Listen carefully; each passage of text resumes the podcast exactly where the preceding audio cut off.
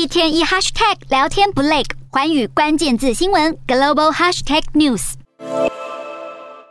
在俄罗斯发动战争前，乌克兰是全球第四大小麦跟玉米的供应国，也是主要的葵花籽种植国。但自从俄军入侵，封锁了南部的黑海港口后，出口量急剧下降。联合国粮食及农业组织警告，这将会使全球面临粮食危机，物价飙涨，甚至威胁到明年的收成。西方国家纷纷发声，谴责俄军刻意限制粮食出口，制造粮食危机，却没有国家采取实际作为，也让乌国农民大叹，不晓得是否会获得援助。而不止无法出口粮食，战况激烈的地区，甚至连农田都遭到炮弹袭击，起火燃烧，农民却无能为力，只能呆站在农田边，看着大火吞噬自己辛苦栽种的作物。乌克兰农业部副部长维索茨表示，虽然乌克兰因战争已经失去四分之一的农地，尤其是在南部和东部，但他坚称今年农作物种植绰绰有余，加上数百万人逃离战火，移居海外，国内消费水准下降，乌克兰境内的粮食安全并没有受到威胁。